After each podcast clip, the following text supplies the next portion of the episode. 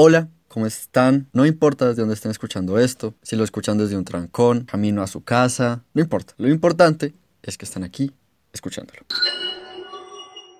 Bienvenidos a otro capítulo de Filmomaniaco Podcast, en donde hablaremos de nuestra super heroína favorita, claro que sí, Capitana Ma Mujer Maravilla.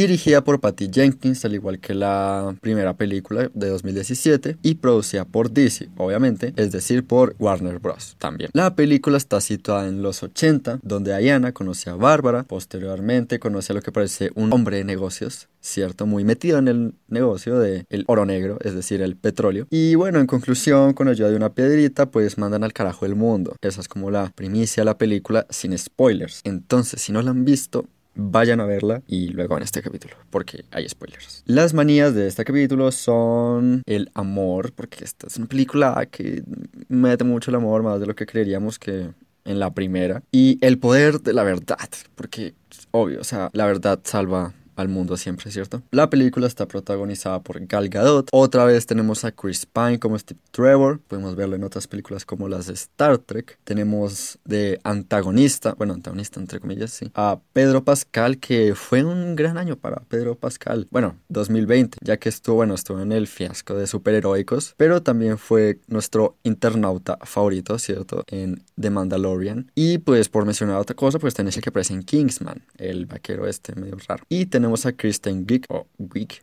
no sé cómo se como Bárbara o Cheetah, pero nunca le dicen Cheetah en la película. Aparece en la de Fantasmas de 2016, la de Las Fantasmas y ha estado en las de mi llano favorito 1, 2 y 3. Y como bonus tenemos a Linda Carter, que hizo un cameo en la escena post-crédito de esta película. Ustedes dirán como, bueno, pero ¿quién es Linda Carter? Bueno, Linda Carter es la que hizo Mujer Maravilla en la serie de 1900 79 y aparece al puro final en justamente en la escena post crédito eh, pues es algo muy X o sea no dice nada como de la tercera película de Wonder Woman sino solo aparece y ya pero bueno es como histórico que la sigan incluyendo en este tipo de películas ya que fue la primera Mujer Maravilla no por mencionar otra cosa en la que pronto podrían ubicarla es la que aparece en Super Escuela de Héroes esta película de 2005 que pasaban por Disney XD es la directora la que de hecho hace un chiste de que no es la Mujer Maravilla o algo así. Así que si no habían entendido ese chiste pues felicidades, lo entendieron 16 años después.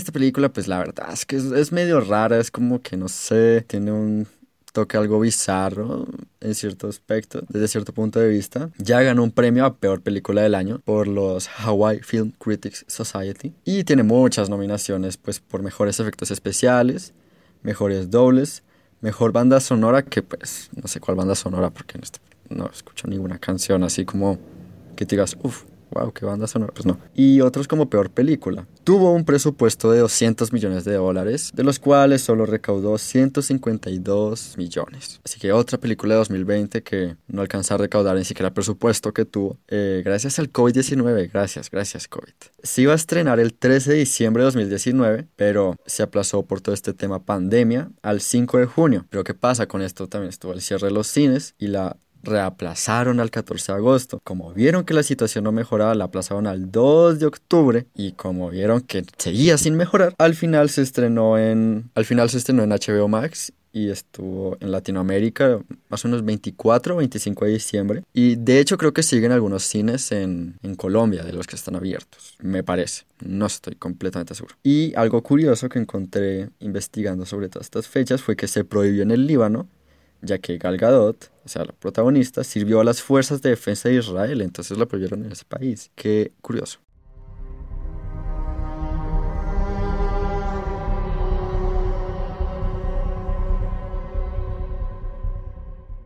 Otra vez tenemos a Steve, en esta película gracias al poder de esta piedrita mágica que nos cumple deseos. Pero bueno, ¿qué con este personaje? Pues es que no es muy relevante, por eso es del primer que hablamos. Es relevante porque su papel en esta película es siempre estar con Diana y tipo apoyarla en todo lo que ella decía, o sea, ser como su ayudante. Solo me pareció algo raro lo del cuerpo prestado. O sea, si, si pedía el deseo, no esperaría que llegara en verdad, ¿no? O sea, no entiendo por qué tenía que volver en el cuerpo de alguien. Pero bueno, igual desde ese punto ya podemos asumir que él no iba a quedarse, no era muy importante en ese sentido, pues porque estaba en un cuerpo robado, no iban a dejar eso ahí en el aire. Como les digo, tampoco fue una gran revelación cuando vemos que Diana renuncia a su deseo, pues porque nunca, no hablan mucho en la película de cómo se siente Steve, porque no es algo relevante. Entonces, lo que les digo, su papel era solo estar ahí con Diana y ser su apoyo, su pilar. Tenemos a Bárbara, aquí sí ya entra un poco más los feelings de los personajes. Bárbara no la muestran desde el principio como lo que es una calidad de persona, en serio es, es buena, pero esa solo es la primera impresión porque sabemos que es la contraparte Mujer Maravilla, algo que pues tampoco fue muy sorprendente, era una técnica muy utilizada, utilizar como el protagonista, pero en versión mala. ¿Qué con este personaje? Bueno, ¿qué, ¿qué fue lo que perdió este personaje al pedir su deseo, no? Porque en el caso de Bárbara justamente era su forma de ser, que a pesar de que no era completamente aceptada como en la sociedad o que era un poco, o bueno, no era un poco antisocial, sino que intentaba ser social, pero pues simplemente no le salía, pues que sí, su deseo obviamente le dio toda esa aceptación, pero se volvió la mala, entonces, ¿qué vale más? ¿Caerle bien a la gente, ser aceptado frente a la sociedad o ser o serte fiel a ti mismo, a tus valores, a lo que piensas, a lo que creas, a lo que te gusta y a lo que no. Pues no lo sabemos. Bueno, según la película es más valioso serte fiel a ti mismo porque nos muestran el lado malo como encajar. Tenemos a Maxwell Lord, interpretado por Pedro Pascal, actor chileno. Por otra parte, aquí su actuación pues fue muy buena. Creo que fue un personaje con el que conectamos mucho y hubo muchos pensamientos porque era el malo, pero igual había empatía porque él también buscaba cierto tipo de aceptación como en el mundo de los negocios, ya que técnicamente solo era una imagen en la televisión, así que buscaba esta aceptación para grandes empresarios y para su hijo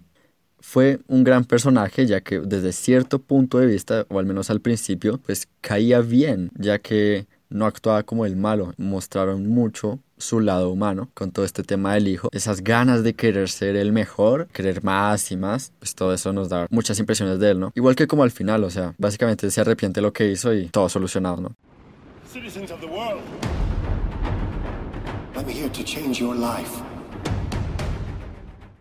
Y tenemos a Diana. ¿Qué pasa con este personaje? Que es lo que la mayoría yo creo que piensan, o lo que igual la crítica también pensó, que aquí pudimos ver a Diana más que una guerrera, sino como un ser humano en comparación a la primera, ¿sí? Pero aquí nos muestran mucho más a fondo qué es lo que ella realmente siente, digamos que por el no estar con Steve, eh, cuánto lo extrañaba, que vemos que ese era su deseo, lo que ella más quería, que igual decidió renunciar a ese deseo, lo cual es también un momento clave, pero es eso, como un lado más humano, ¿sí? Entonces Wonder Woman 1, Diana como una guerrera. Y Wonder Woman 1984, Diana como una persona. Ya en temas más específicos, igual hubo buenas escenas de acción, aunque sí hubo un dilema ahí con los efectos especiales que estuvieron como medio raros. Más adelante hablaremos de eso. Eh, y nada, aquí con este personaje, dos momentos que me parecen, pues no importantes, sino como ¿por qué no? Recordarlos es, bueno, lo primero es el jet invisible. Pues no habíamos visto antes ese poder en Diana, así que fue, fue creativo, fue una buena forma de mostrarlo. Me gustó por esa parte al menos. Y el segundo momento es cuando vuela. Esa parte de admitir que sí me confundí un poco, porque habíamos visto como ciertos grados en los que ella volaba, pero no así. O sea, como que saltaba y sí, quedaba un poco suspendida en el aire y ya, pero así de volar ya por los cielos, no. Entonces eso sí fue como, no sé, medio innecesario. Siento que hubiera podido mostrarse de otra forma. No sé, fue raro, no me gustó mucho.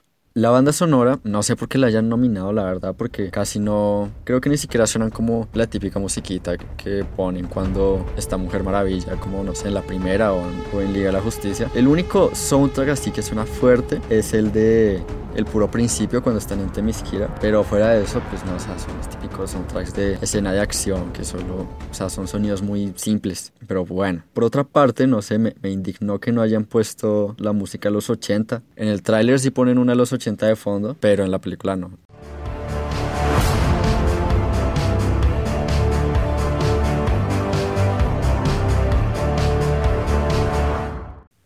Patty Jenkins tuvo un gran éxito en la primera película, la verdad, porque fue una muy buena película. Y de hecho ya había firmado contrato solo para esa. Parece que ya firmó contrato para esta, para esta que hizo, para esta secuela y una tercera. Esta la siento como medio floja, no sé. Siento que al ver el gran éxito de Mujer Maravilla uno pensó que esta también le iba a hacer si la dirigía ella también, pero no. Ella también estuvo al tanto del guion, acompañada de, un tipo llamado como Geoff Jones, que también ha estado muy presente en los guiones de Superman y Linterna Verde y otras películas de DC. Ya más en síntesis de lo que fue el libreto, pues en un contexto general, son buenos diálogos, son creíbles, todo lo que dicen, sus gestos, los sentimientos que nos tratan de transmitir, no los creemos. Toda esa parte muy bien por parte de, de todos.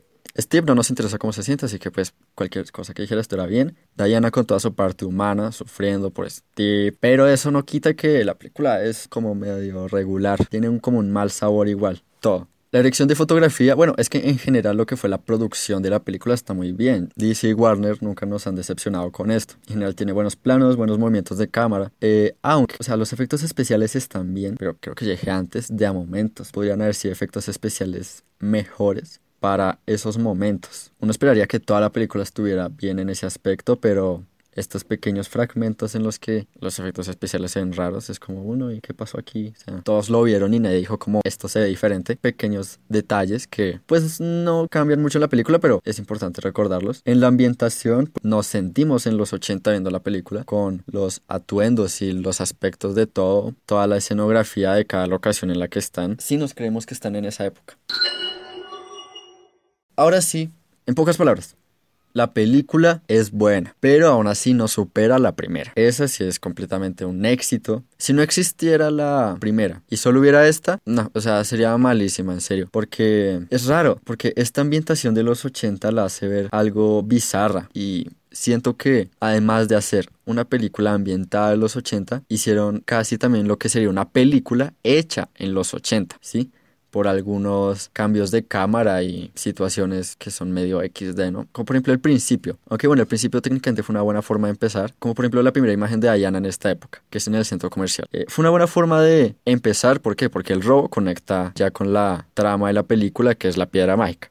Y es bueno, por esa parte digamos que Patty Jenkins sí hizo bien en el trabajo de dirección y la producción del guion, pero, pero hay algo que no cuadra en esta película. Primero pues que vemos muchas más emociones personales de Diana y eso era algo que no habíamos visto en la primera. Y para el género, para hacer una película comercial, la verdad creo que no queda muy bien. El problema con esta película es que existe la primera, ¿sí? Entonces, si todo lo que vemos lo comparamos con la primera, decimos como esta película es un asco, en serio. Entonces ya como conclusión, Wonder Woman 1984 es una película algo desconcertante. Daba para mucho, ofrecía tanto, y uno esperaría que hubiera sido igual de buena que la primera si fue dirigida por la misma persona. Pero no, nos deja con un mal sabor de boca esta película. Esperábamos más. Eh, Gal Gadot sigue siendo una muy buena actriz. Pero bueno, es lo que hay. Es lo que nos dejó el 2020. Y aquí doy por terminado otro capítulo de Filmoniaco Podcast. Recuerden que me pueden encontrar en YouTube, Google Podcast, Spotify, Breaker como Filmoniaco Podcast y en Instagram como Adrián. Y eso sería todo. Hasta la próxima semana.